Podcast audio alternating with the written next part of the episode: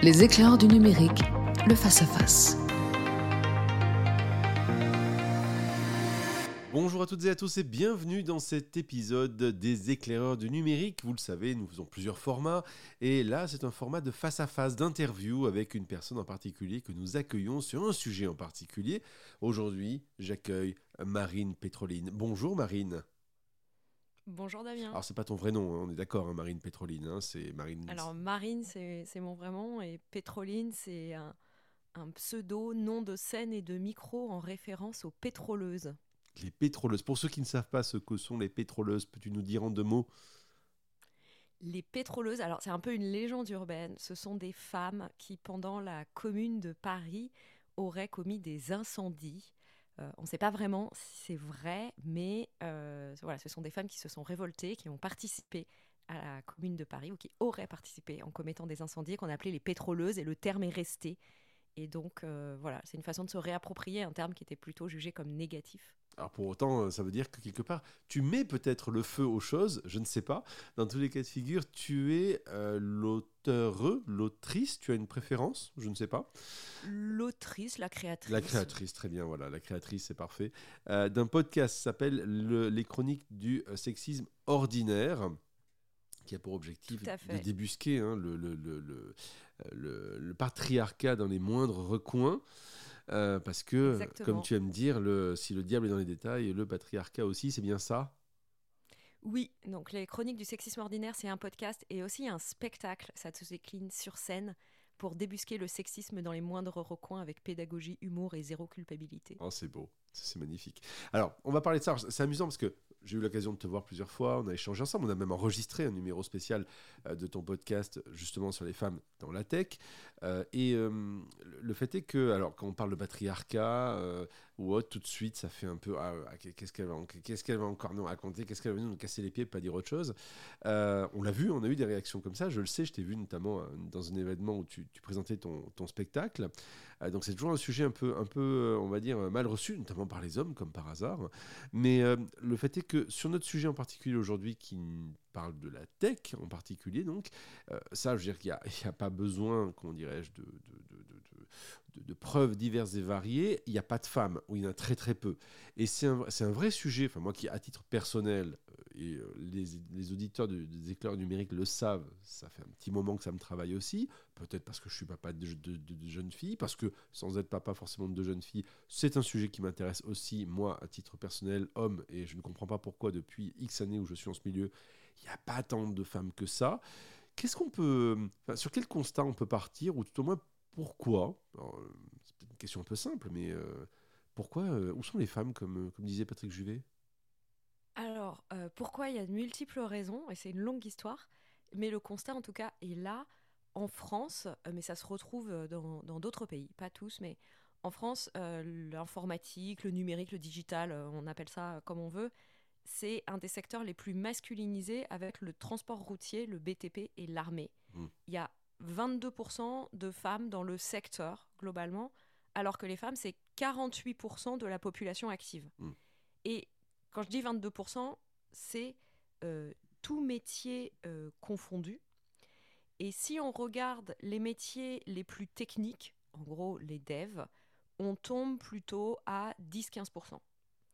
Donc le fait est que c'est un secteur où il y a peu de femmes. Après, pourquoi? Là, euh, il y a plusieurs raisons et c'est une, une assez longue histoire. Alors, assez longue d'abord, donc je ne peux que vous conseiller d'aller écouter l'épisode euh, des euh, chroniques du podcast, le podcast des chroniques du sexisme ordinaire spécial tech que nous avions enregistré, euh, toi et moi.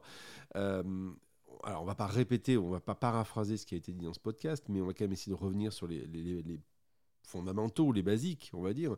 Euh, il n'y a pas de femmes dans la tech ou dans l'informatique, euh, si on prend un vieux terme, euh, parce que pour elles, c'est, vécu comme étant un milieu qui n'est pas pour eux, qui est hostile, qui, qui nécessite des, des capacités qu'elles considèrent ne pas avoir. C'est, c'est un peu tout ça, c'est des stéréotypes. Il y a un peu, oui, il y a un peu de tout ça. Il y a beaucoup de stéréotypes. Et ça commence, si on ne trouve pas de femmes dans les équipes techniques euh, dans des startups par exemple, c'est aussi parce qu'on trouve moins de femmes dans les écoles d'ingénieurs informatiques et qu'on trouve moins de filles dans les filières scientifiques et techniques.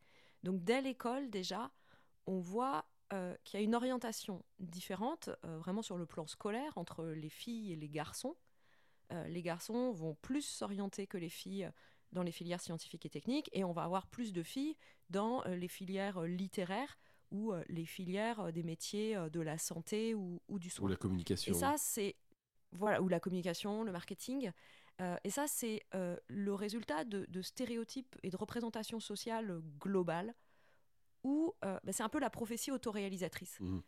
Quand tu vois un milieu où il y a plus de garçons ou plus de filles, bah, c'est plus difficile de se projeter. Tu vas plus naturellement aller là où sont tes pairs, P-A-I-R.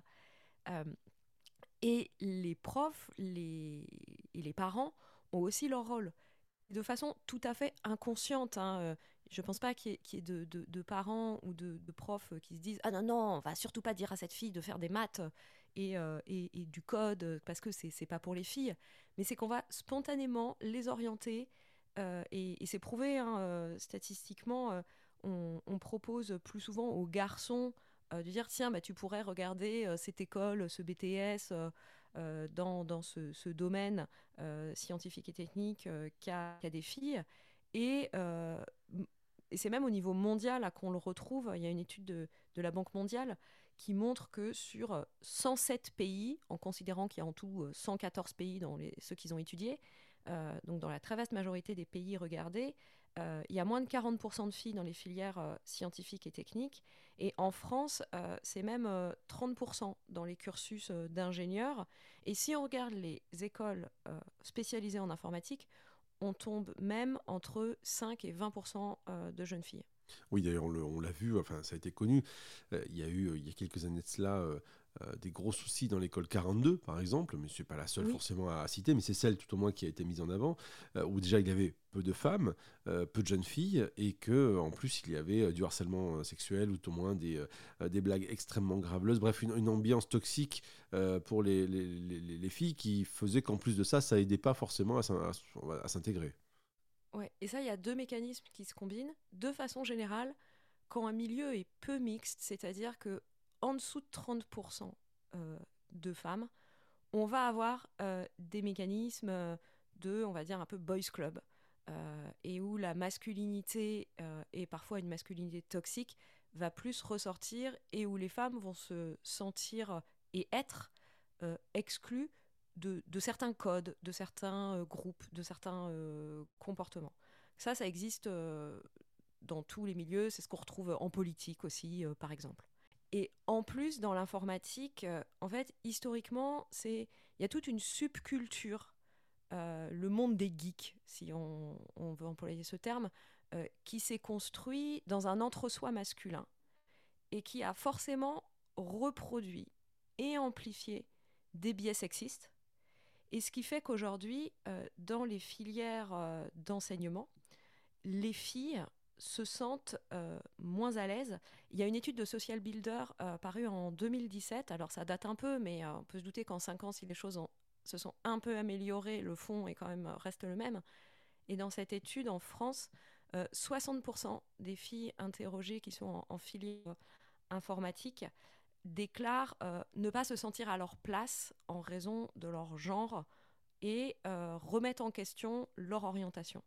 Donc même quand elles entreprennent des études dans le milieu, les filles vont souvent euh, se réorienter parce qu'elles ne se sentent pas à leur place, parce qu'elles subissent des blagues sexistes, des euh, remarques sur leur apparence et surtout beaucoup des remises en cause de leurs compétences. Alors tu le disais tout à l'heure, il y a un paradoxe hein, qui est que, tu le disais tout à l'heure, euh, les, jeunes femmes sont plutôt peut-être orientées ou s'orientent, on va dire, vers les métiers peut-être de la communication ou autre. Paradoxalement, on, l'avait vu d'ailleurs quand vous suivez sur Instagram le compte euh, Balance ton agency, en agence de com par exemple, c'est pas non plus super reluisant pour elle. Donc il y a, euh, est-ce que c'est est-ce que c'est, cette notion de toxicité, tu parlais de boys club, est-elle à, généraliser au, milieu de l'informatique, mais peut-être plus particulièrement à ce milieu-là? Alors on la retrouve dans bien d'autres endroits malheureusement. je citais la politique tout à l'heure. effectivement, tous les milieux où il y a du pouvoir, en fait, il y a des mécanismes de domination. Et donc, dans les entreprises, quel que soit le, secteur, mais certains secteurs, ça va s'accentuer euh, plus que d'autres. Euh, là où il y a de l'argent, du pouvoir, là où il y a euh, des cultures de, hiérarchie. Mhm. Il y a des milieux, je pense par exemple à les cabinets de conseil, il y a des grades, on passe d'un grade à l'autre. La, la, compétition et la hiérarchie, et donc schémas de domination font partie de la culture intrinsèque, mhm. de la façon de fonctionner euh, de, ces entreprises. Alors, en préparant cette émission, j'ai regardé un peu, j'ai cherché, tu parlais des cabinets, euh, ou plutôt des, euh, des, écoles d'ingénieurs tout à l'heure. alors, quand on regarde les, profils ou les photos, et je, conseille vraiment les gens qui nous écoutent de, faire l'exercice. Amusez-vous à prendre n'importe quelle publication qui parle de start-up, qui met à l'honneur des start-up qui viennent de se monter, qui viennent de lever de l'argent, et amusez-vous à regarder la photo de famille. Euh, moi, je le fais régulièrement. Euh, vous avez extrêmement peu de femmes ou très souvent les femmes que vous avez sont euh, soit dans des métiers que je qualifierais de subalternes, alors c'est pas péjoratif, mais on va dire vous n'avez pas dans des cofondateurs, quoi, hein. ça va être des gens qui sont à la com ou au customer success. Dans les fonctions support souvent. Voilà, très souvent dans les fonctions support. Pas ou très très peu dans, dans les cofondateurs de, de, l'entreprise. Euh, tu parlais tout à l'heure des entreprises de, codage, d'IA notamment, qui est le sujet à la mode actuellement et qui donc euh, fait appel à, des profils extrêmement pointus en termes de, développement. Euh, il n'y a quasiment pas de femmes. Je voyais par exemple la, photo de famille de d'une start-up française actuelle qui fait parler d'elle, qui s'appelle Mistral AI. je crois j'avais compté 17 personnes sur la photo et deux femmes, ou trois. Mais j'avais fait le calcul, on est quasiment à 20%. mais dans tous les cas de figure, c'est vrai que c'est complexe. Cependant, donc en préparant cette émission, disais-je, j'ai regardé aussi les chiffres euh, de euh, féminité, on va dire, ou féminisation des écoles de commerce, puisqu'en fait, bien souvent, ces entreprises sont soit montées par des ingés, soit montées par des gens qui sortent d'écoles de commerce type HEC ou ESSEC. Et aux surprises, quand on va sur les sites de ces, de ces écoles, ils ont tous des pages magnifiques expliquant qu'ils sont pour la diversité, qu'ils font très attention à tout ça, etc., etc. Mais quand on cherche les chiffres, on ne les trouve pas. Autrement dit, on ne trouve pas, il n'y a pas de chiffre exact, précis, donné sur le nombre de la répartition hommes-femmes qui sortent de l'école et qui sont euh, diplômés. Et ça aussi, c'est certainement un biais. Oui, alors sur les écoles de commerce, euh, de management, comme on dit aujourd'hui, euh, j'avoue que j'ai pas creusé ce sujet-là, donc j'ai pas non plus de, chiffres à te, proposer. si tu les as cherchés et que tu les pas trouvés, c'est que tout au moins, on est, à mon sens, dans cette même mécanique de, euh, de reproduction, puisque bah, pas beaucoup de femmes, pas beaucoup de volonté, euh, donc pas beaucoup de statistiquement de femmes pour monter des entreprises, euh, ou qui se retrouvent dans une posture de cofondatrice, rarement. Ça peut arriver, mais en général, c'est plutôt des mecs avec un profil tech d'un côté, un profil business de l'autre. Cependant, quand on regarde l'histoire, ben en fait, des femmes, il y en a plein dans les domaines de la, de la tech, de l'informatique, etc. Mais euh, alors, pourquoi elles sont invisibilisées comme ça? Qu'est-ce qui se passe? Alors, je te laisse le plaisir d'en donner quelques-unes. Oui, alors des femmes dans l'histoire de l'informatique, il y en a eu. On cite souvent euh, Ada Lovelace. Alors c'est un peu le, le mythe euh, inatteignable. C'est pas forcément le rôle modèle auquel se référer. Donc Ada Lovelace, c'est une mathématicienne qui au 19e siècle a, inventé la notion de boucle et était, la, a été la première à conceptualiser ce qui deviendra un ordinateur. Mmh et puis après, en fait, dans la programmation, dans le software, historiquement, c'était un milieu de femmes parce que euh, c'était un, métier de, petites mains, euh, très dévalorisé, qu'on associait, on mettait ça dans le même sac que euh, la dactylographie et le secrétariat. Programmer des machines, pendant longtemps, au début de l'informatique, c'était quelque chose de, fastidieux. Et on avait, alors, vous avez sûrement vu le film Les figures de l'ombre, où ce sont des, calculatrices. Alors quand je dis calculatrices, c'est pas des machines, ce sont des, c'était des femmes mhm. qui faisaient des calculs euh, à la main. C'était quelque chose de, c'était un métier qui était très fastidieux. Et d'ailleurs, euh, on parlait euh, de, de, time girl pour évaluer le temps nécessaire à la réalisation d'une tâche ou d'un projet. C'était le temps de ces femmes calculatrices.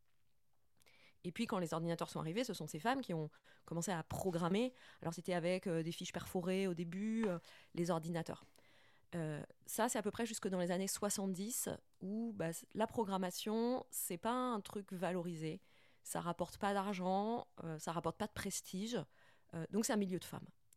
Et puis, à partir des années 70, avec l'évolution du secteur et, des, ordinateurs, ça devient une affaire lucrative, le software. Et donc là, euh, arrive, parce qu'il y a de l'argent et, du prestige possible. Donc on a vu vraiment une bascule dans les années 70 où les femmes qui souvent étaient autodidactes ou issues des mathématiques ont été remplacées par des hommes qui sortaient des premières écoles d'ingénieurs en informatique. Et puis, dans les années 90, on en a rajouté une couche. Les années 90, les ordinateurs commencent à être accessibles aux ménages, parce que jusque-là, les ordinateurs, c'était des, des armoires de plusieurs tonnes. C'était l'armée, la NASA, les très grandes entreprises qui en avaient, mais monsieur, madame, tout le monde n'avait pas d'ordinateur. En France, nous, on avait le Minitel, madame. Voilà, on avait le Minitel, on était en avance. Euh, bah, le Minitel, c'était peut-être le premier micro-ordinateur. Mmh, tout à fait. Et quand ces machines arrivent sur le marché, c'est présenté aux familles, aux ménages, comme des objets pour les garçons. Que ce soit euh, les ordinateurs, mais aussi les consoles de jeux. Et d'ailleurs, euh, vous avez peut-être eu dans votre enfance, selon l'âge que vous avez, moi en tout cas c'était mon cas, une Game Boy. Et quand on réfléchit, on n'y pense même pas en fait. La, Game Boy, c'est le, le, jeu des garçons. Pourquoi on n'appellerait pas ça la, la, Game Girl ou le, un, autre mot quoi mhm. euh, Je sais pas, aujourd'hui la Switch, c'est ni masculin ni féminin, en tout cas dans, son, dans sa dénomination. Mhm. Euh, mais voilà, ça montre bien que c'était un marketing qui était orienté pour les garçons et ça, ça a renforcé l'idée que euh, les ordinateurs, l'informatique, et les maths derrière, euh, c'est un truc de garçon. Oui, c'est ça. Euh, dans les femmes que tu citais tout à l'heure, juste, euh, il y a aussi Grace Hopper, il y a aussi Margaret Hamilton qui a mis en place les, logiciels pour aller sur la Lune. Donc, quand même, des femmes qui ont compté véritablement, oui. mais, mais qui ont été invisibilisées et très souvent, on va dire, mises, mise en avant bien plus tard, avec très souvent une remise. on, les a, on a souvent redécouvert leur, mm. leur travail plus tard et mais elles ont été avant invisibilisées. Et ça, l'invisibilisation de la contribution des femmes euh, à différents domaines dans l'histoire, c'est un phénomène global, parce que l'histoire est, écrite euh, par les hommes, et c'est quelque chose qu'on retrouve en particulier dans la littérature. Euh, et on redécouvre aujourd'hui des femmes autrices qui ont écrit des œuvres incroyables, qui parfois, de leur vivant, ont eu du succès, de la notoriété, mais n'ont ensuite pas, pas perduré ça s'est perdu. Alors il y a différents mécanismes qui sont en place, euh, mais c'est quelque chose qu'on a démontré qui, existe et qui se retrouve aussi dans l'histoire de l'informatique.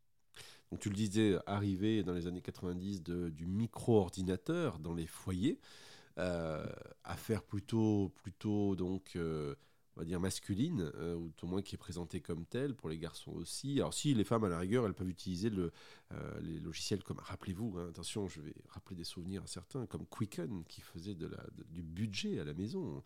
Euh, mais, mais, mais, mais, sinon, à part ça, les trucs sérieux comme Excel, c'est plutôt pour les, pour les mecs. tout ça, ça, ça crée un, un, biais. Tu le disais tout à l'heure, tu parlais des parents, par exemple. Mm. c'est des biais parce que finalement, on se dit, euh, enfin, tu parlais aussi de prophétie autoréalisatrice. Euh, on se dit finalement, je veux le meilleur pour mes enfants. Le meilleur pour mes enfants, c'est qu'ils aient un travail. Euh, donc, ben, quelque part, ne va pas à un endroit où, a priori, tu n'es pas, tu n'es pas attendu. C'est ça, un peu, quelque part, le, sous-jacent. Oui, et, et, souvent, les parents bah, craignent pour leurs enfants. Je crois que c'est le, c'est le job des parents de s'inquiéter pour leurs enfants. Mm. Et souvent, mais bah, les filières scientifiques et, informatiques, où il va y avoir beaucoup de maths, sont perçus comme euh, élitistes, comme difficiles, et on va craindre que euh, euh, bah, une fille va trop fragile, va être trop fragile, va pas supporter la pression, et qu'il faudrait mieux qu'elle aille dans, dans, une autre filière. Ça, c'est tout à fait inconscient, évidemment, et on va subrepticement orienter les filles vers d'autres d'autres filières. Ah bah tiens, si tu faisais des langues, de la communication, des lettres, des, écoles, euh, une école d'infirmière, euh, par exemple. Euh, oui, des choses qui sont vues comme étant plus, on va dire, sensibles ou étant peut-être adaptées à, ce qu'on mm. pourrait dire, le, ce que, ce que, ce que l'on voit, ce que l'on projette des femmes. Après, c'est c'est des choses qui, qui, évoluent et on le voit aujourd'hui sur la médecine.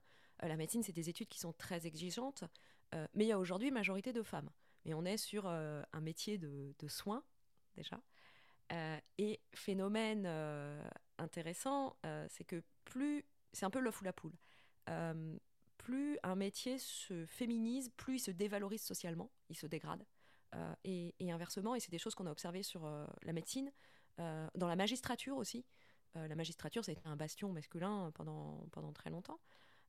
et aujourd'hui, c'est des métiers qui se sont beaucoup féminisés, mais dont les conditions d'exercice se sont énormément dégradées également. Mmh Prenons l'exemple de la Silicon Valley. Énormément d'hommes dans la culture de la Silicon Valley, ou tout au moins dans les icônes de la Silicon Valley, hein, à ma connaissance, quand on y réfléchit, si je, demandais spontanément de citer des, des, personnes qui vous viennent en tête euh, rares, sont des, des noms, des prénoms de femmes qui vont venir. Euh, si, paradoxalement, euh, très souvent, ce sont des femmes qui sont associées à des échecs. Je pense à Elizabeth Holmes, par exemple, et l'arnaque Terranos. Mm. on peut penser aussi à l'ancienne patronne de Yahoo. Là où le, le, créateur fondateur de WeWork totalement toxique, lui revient sur le devant de la scène et arrive à nouveau à lever de l'argent d'ailleurs à ce propos, euh, alors que le type a quand même été reconnu comme étant particulièrement toxique et, euh, dans quasiment dans l'arnaque. Euh, ça veut dire quoi ça aussi? Ça veut dire que les hommes savent mieux se vendre parce que, ou bien c'est de se dire que dans les VC, donc les, personnes qui financent ce sont des hommes et donc quelque part, même si tu as des casseroles aux fesses, bah, c'est pas très grave. Est-ce qu'il y a quelque chose qui se joue là aussi? Complètement. Euh, et dans le milieu des startups, le nerf de la guerre, c'est le financement, puisque c'est le modèle de ces entreprises qui vont euh, récolter de l'argent pour financer leur développement, plutôt que de le financer par une croissance interne en vendant des produits. Euh, et qui potentiellement vont réussir à, générer d'énormes profits, mais c'est un, pari sur l'avenir. Donc là, les financements, c'est central dans ce milieu. Et là aussi, il y a des statistiques. les hommes, les équipes masculines lèvent plus facilement et de plus grosses sommes d'argent que des équipes masculines, féminines ou que des équipes euh, mixtes. Et du côté des financeurs, donc des, VC, les venture capitalistes, il y a aussi plus d'hommes. Donc là aussi, on retrouve ce boys club euh, entre fondateurs de start-up et euh, investisseurs. Et il y a très peu de femmes côté, côté, côté investisseurs. Et parce qu'on a l'image, on revient sur les stéréotypes, les, les représentations qu'on a, on a l'image du fondateur charismatique, euh, leader, et on va plus facilement prêter de l'argent, euh, en tout cas financer, une entreprise euh, l'idée par des hommes, parce que en fait, dans notre inconscient, ils sont plus capables. Alors qu'en fait, quand on regarde euh, les entreprises, statistiquement, les entreprises dirigées par les femmes ou les entreprises où il y a une mixité importante sont plus performantes euh, économiquement. Alors ça ne veut pas dire que les femmes sont plus douées. En fait, moi je pense que c'est juste que des environnements mixtes où il y a plus de femmes, c'est des environnements de travail plus sereins, plus inclusifs, euh, où les personnes vont mieux trouver leur place, que ce soit des femmes, mais que ce soit aussi des personnes d'autres euh, minorités, des personnes racisées, des personnes euh, LGBT, etc. Et que ce sont des environnements de travail qui vont être en fait globalement plus performants parce que les gens y sont bien. Mais on a l'image que la performance, le pouvoir, le leadership, c'est un truc de mec, malheureusement, parfois toxique, comme euh, le fondateur de WeWork que, tu, que, tu, que tu cites. Et c'est complètement, euh, en fait, euh, contre-intuitif. Et on retrouve la même chose en politique. En politique, euh, qui plus est en France, notre régime présidentiel ultra centré sur la personne du président, on veut un leader charismatique qui a de la poigne et une personnalité politique qui serait plus dans le compromis, dans notre système électoral, n'a aucune chance. Or, on sait que pour gouverner, les qualités qu'il faut, ce sont des qualités d'écoute, de compromis, de discussion. Or, c'est pas les qualités qu'il faut pour être élu. Donc en fait, euh, il y a un serpent qui se mord la queue. On, cherche, euh, on va spontanément vers une solution, vers des personnes qui ne sont pas celles qui apporteront le plus de performance. Oui, effectivement, un, paradoxe. Est-ce qu'il y a aussi là, enfin, c'est une vraie question que j'ai au sens euh, d'une interrogation. Euh, on l'entend dire euh, parfois, les femmes s'auto-censurent ou n'ont pas ont moins confiance que les hommes. Quand je dis moins confiance, c'est au sens euh, ont moins tendance à se jeter dans la gueule du loup en se disant je vais y aller, on verra bien. C'est vrai ça? Ton ressenti là-dessus C'est c'est quand même quelque chose qu'on entend souvent. Moi, j'ai pu, à titre personnel, en organisant des événements, des, des enregistrements de podcasts ou autres, j'ai eu du mal des fois à avoir des femmes, ou, paradoxalement, en contactant le même nombre de femmes et d'hommes, euh, j'ai eu une, même, une grosse disparité dans le niveau de réponse côté masculin versus euh, côté féminin.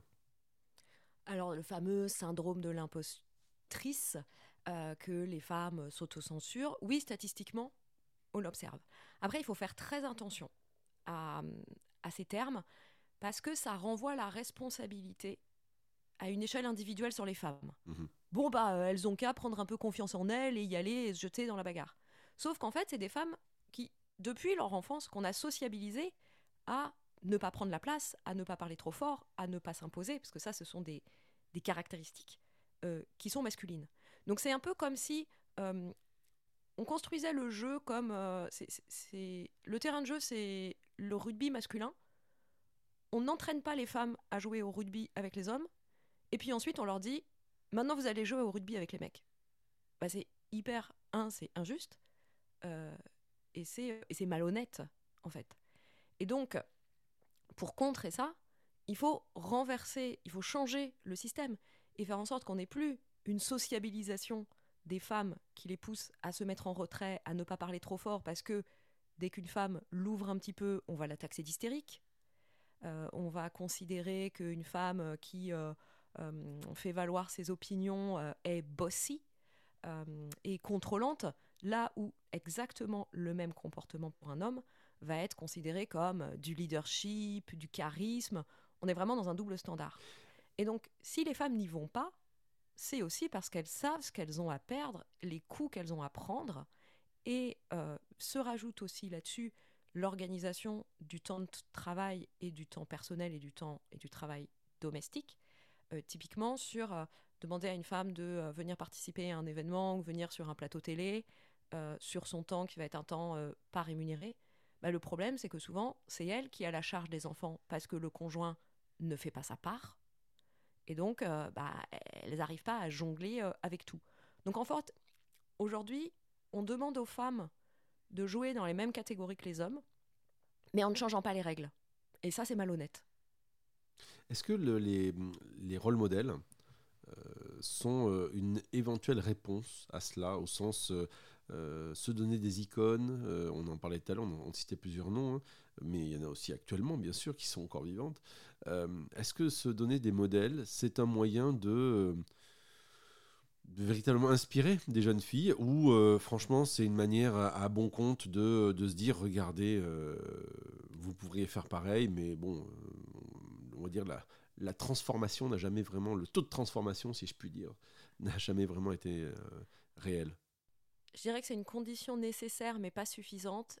Et c'est parfois, selon la manière dont c'est fait, une fausse bonne idée.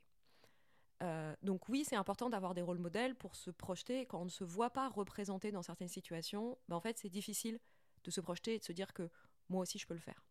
Donc oui, c'est important d'avoir des rôles modèles, mais comme tu le dis, ça, ça suffit pas. Et c'est pas parce que ah regardez, euh, il y a Margaret Hamilton. Enfin, Margaret Hamilton, euh, Marie Curie, euh, c'est des, des idéaux inatteignables. Mm. Ah oui, regarde, tu pourrais avoir le prix Nobel toi aussi. Bah non, ce qu'il faut, c'est des rôles modèles plus plus proches. ça peut être réels. intimidant ça peut même être intimidant pour, de- pour des, pour des Et jeunes ça filles peut être intimidant aussi. Et puis, euh, en plus, on demande toujours aux mêmes d'être des rôles modèles. Et donc, bah, ces femmes qui ont percé dans le milieu de la tech, à qui on vient euh, demander de témoigner de leur expérience, etc., c'est du temps et de l'énergie qu'elles vont passer et qu'elles ne vont pas passer sur euh, leur travail qui, lui, va être évalué et valorisé. Donc, en fait, c'est de leur demander en plus un job gratuit pour la cause et euh, potentiellement, c'est des choses qui vont à terme venir les pénaliser parce que si une fois par mois, vous consacrez une demi-journée ou une journée à aller témoigner dans une école, euh, un événement, euh, une table ronde ou je ne sais quoi, et que pendant ce temps-là, euh, vous ne faites pas avancer vos projets, bah, à la fin de l'année, l'évaluation par votre boss de qu'est-ce que vous avez fait, elle va se faire sur votre travail et pas sur ah oui, euh, t'es allé parler à des jeunes filles dans une école. À moins que les entreprises mettent en place des valorisations de ce genre de choses. Mais c'est rarement le cas aujourd'hui. Et puis ces femmes qu'on présente, c'est des survivantes. C'est celles qui ont réussi à passer toutes les, les blagues, les remarques euh, qui s'en sont pris plein la figure et, et qui vont euh, parfois apparaître comme euh, des super-héroïnes. Et on n'entend jamais celles qui ont jeté l'éponge. Il faut savoir que dans, dans ce milieu de la tech, de l'informatique, 40% des femmes quittent le secteur après 10 ans de carrière.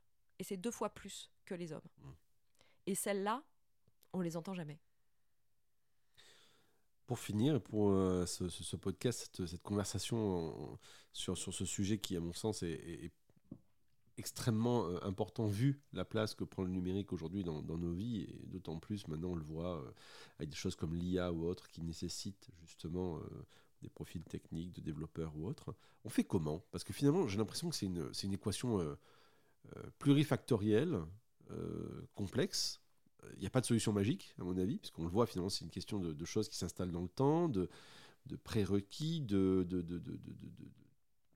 d'a priori que l'on peut avoir, de, il y a énormément de choses. Comment on, peut arriver, d'après toi, Marine, à essayer peut-être un tout petit peu de lâcher la enfin ouvrir la bride, ouvrir le robinet, faire en sorte que, euh, euh, ben, tout simplement. Euh, les femmes aient plus leur place, ou s'intéressent plus, ou aient plus envie, ou qui en ait plus globalement dans ces milieux euh, technologiques Effectivement, il n'y a pas de solution magique, mais il y a une réflexion euh, globale euh, à avoir. Et ça ne sera pas avec des petites touches, c'est pas en, repeignant les murs en rose des, entreprises que qu'on va faire venir plus de femmes. Alors les rôles modèles, on en a parlé, c'est une approche. au niveau de l'éducation, de l'orientation, euh, euh, des, élèves et des étudiants euh, et étudiantes. Donc il y a des écoles qui, en ce sens, revoient les parcours de formation, regardent comment faire en sorte de ne pas créer dès les formations ou même dès l'inscription et l'orientation des biais qui, qui seraient des repoussoirs pour les filles et, les femmes. Il y a aussi, je pense à Ada Tech School, donc des écoles qui se positionnent entièrement là-dessus. c'est une école en mixité, mais qui revendique une approche inclusive et, prioritairement ouverte, euh, ouverte aux femmes.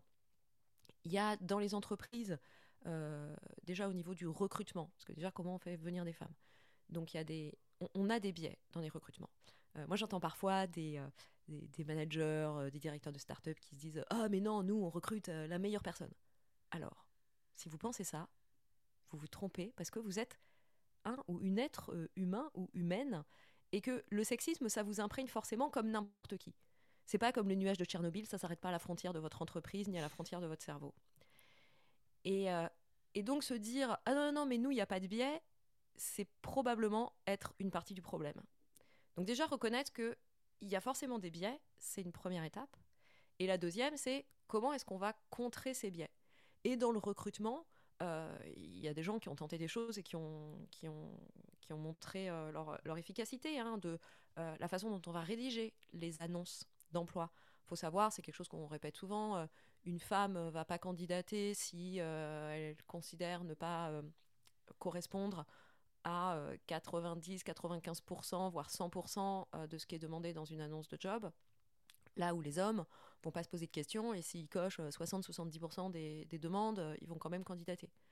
Donc déjà mettre dans les annonces d'emploi ce qu'on considère essentiel et pas rajouter la liste au Père Noël de et on aimerait bien qu'en plus cette personne sache euh, jongler avec 5 balles euh, et parler euh, birman. Voilà. je caricature, mais vous voyez ce que je veux dire. et ensuite, dans le processus de recrutement aussi, il y a des façons de faire, je ne vais pas détailler ici, on n'a pas le temps, mais si ça vous intéresse, il y a des gens qui sont spécialisés dans le domaine. Et puis ensuite, une fois que les femmes sont là, bah, encore faut-il qu'elles restent, puisqu'on disait qu'elles ont plus tendance à quitter le, secteur. Et là, en fait, euh, bah, le secret, il est assez simple. Il faut être des gens bien. Il faut traiter correctement les gens. En fait, euh, avoir un environnement de travail sain, inclusif, où chacun, chacune va pouvoir euh, se développer, s'épanouir, donner le meilleur de euh, ce qu'elle ou il a à offrir à un projet global, euh, que ce soit dans une entreprise ou une autre organisation, bah en fait, euh, c'est des gens qui, vont mieux travailler, qui vont être plus performants et qui vont plus rester. Donc travailler à l'inclusivité globale pour toutes et tous des environnements de travail, in fine, ça agira sur le niveau de, mixité. Et attention, la mixité n'engendre pas automatiquement l'inclusivité. C'est pas parce que ah non mais c'est bon regardez on a des femmes, euh, des noirs, euh, des handicapés, des LGBT+ euh, check. Oui mais si ces gens-là subissent des remarques au quotidien, euh, des questionnements sur leur identité, euh, si on vient remettre en question leurs compétences, si euh, ces personnes développent une énergie folle à éviter certaines situations, non, c'est pas ok. C'est tout bête, hein, quelque part, à dire, mais ça tombe sous le sens et effectivement, ça peut aider justement à développer aussi, à donner envie. Et petit point euh, code du travail, hein, euh, les agissements sexistes, c'est-à-dire toutes les remarques, propos, comportements basés sur le sexe qui vont dévaloriser, exclure, enfermer. Donc les blagues sexistes, euh, genre les blagues sur les blondes, euh, les remarques sur l'apparence, qu'elles soient bien intentionnées ou non, euh, les supposer sur ah non mais ça c'est plutôt un job de mec, ça c'est plutôt un, job de, fille, ou dire, euh, je me souviens d'un euh, bah, boîte technique où j'étais intervenue en formation euh, euh, au travail, euh, une personne avait pointé, euh, dire mais je me rends compte qu'on dit tout le temps euh, les mecs qui ont fait ça, en parlant euh, de tel projet, telle brique euh, logicielle. Et bien ça en fait c'est supposé, et c'est complètement inconscient, que ce sont des hommes, alors que c'est peut-être pas que des hommes. Mhm. Donc toutes ces petites choses, ce sont ce qu'on appelle des agissements sexistes, et ça c'est interdit dans le Code du travail depuis 2015, et l'employeur, euh, l'organisation employeuse, doit euh, tout faire pour prévenir, faire cesser et sanctionner ce genre de comportement, auquel cas elle contrevient à son obligation de santé et sécurité à l'égard de ses salariés. Et dernier point, euh, une accumulation d'agissements sexistes aujourd'hui euh, peut être qualifiée en harcèlement sexuel. Donc si jamais vous vous dites ouais tout ça euh, c'est des euh, bons sentiments de bisounours, de wokistes, gauchistes, non, c'est la loi. Merci beaucoup, Marine, pour tous ces éléments. On va peut-être redire, tu vas nous redire le nom de ton podcast et aussi où est-ce qu'on peut peut-être t'écouter en spectacle? Alors, le podcast s'appelle euh, Chronique du sexisme ordinaire, euh, chronique au pluriel, que vous pouvez trouver sur euh, toutes les plateformes d'écoute. Là où vous écoutez déjà les éclaireurs du numérique, vous pouvez écouter les chroniques du sexisme ordinaire. Sur Instagram, chroni- euh, sexisme ordinaire underscore podcast. C'est la, la plateforme principale où je communique. voilà, il y a d'autres contenus complémentaires, des vidéos par rapport à ce qu'il y a dans le podcast. Et le spectacle, J'interviens euh, principalement en entreprise, festival, euh, événements de networking. Je me déplace partout où il y a un micro, du sexisme et un chèque. Et j'espère euh, organiser euh, bientôt des dates ouvertes à Paris. Et puis parfois, voilà, par exemple, là, on, on enregistre, on est le, un matin, je vais partir prendre un train d'ici quelques minutes. Et je jouerai dans un événement public euh, à Rennes euh, cet après-midi. Donc parfois, je joue euh, aussi dans, des festivals qui sont ouverts à toutes et tous. Voilà, vous avez bien entendu les trois critères. hein. Vous les mettez dans l'ordre que vous voulez, mais c'est les trois, les trois, les trois composantes importantes pour avoir Marine sur votre, sur votre scène. Et j'ai vu son, son spectacle. Il est vraiment bien, franchement. Et c'est une très bonne manière, justement, en souriant, en rigolant, ou des fois en faisant rire jaune, euh, eh bien, de se rendre compte de certains biais que l'on peut avoir. euh, et euh, c'est hyper intéressant à, écouter. On se dit des fois, ah bah oui, tiens, j'avais pas vu le truc comme ça. Donc c'est vrai que Et de nombreux hommes ont vu ce spectacle et le recommandent. Donc euh, ça a été testé, ça a été testé et approuvé euh, par, euh, par des hommes. Ah, Voilà, tu pourras le mettre sur l'affiche. Voilà, c'est testé et approuvé par des hommes. Et euh, je te confirme effectivement que c'est mon cas. Marine, merci à toi de ton temps, de cette conversation que nous avons, eue- ensemble. Et je vous dis à très vite pour un prochain épisode des éclaireurs du numérique. Salut Les éclaireurs du numérique, un podcast de Bertrand Lenôtre, Damien Douany et Fabrice Epelboin. Vous avez aimé ce podcast? Retrouvez-nous sur leséclaireursdunumérique.fr.